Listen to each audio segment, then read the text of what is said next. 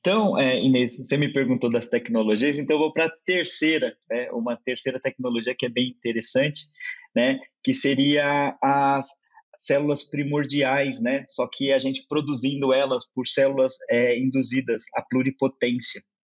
Aí você vai falar assim, ah, para que, que eu vou induzir uma célula à pluripotência no suíno, né?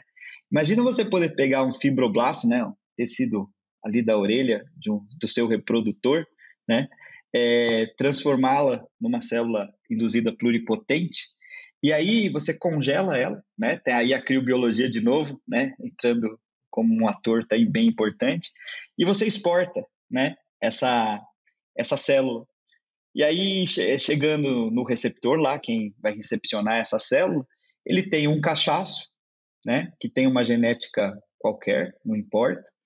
Ele faz uma despopulação dessas células no testículo desse animal, e aí, né, ele induz essa célula que ele tem a ser uma célula primordial, né, que vai dar origem a espermatozoides, e aí você coloca isso no seu reprodutor, que então agora que não tinha genética de qualidade nenhuma, começa a produzir um espermatozoide com tudo que um reprodutor, é, que tem tudo que a empresa né, que selecionou a genética tem para oferecer.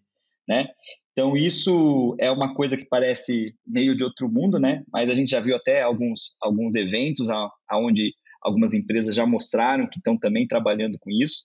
E, e, isso é uma, uma linha de pesquisa que ela envolve tanto uma importância do suíno como modelo né, para doenças reprodutivas humanas, como esse potencial comercial que a gente sabe que existe, né, de você conseguir transportar a genética é, de uma maneira mais adequada.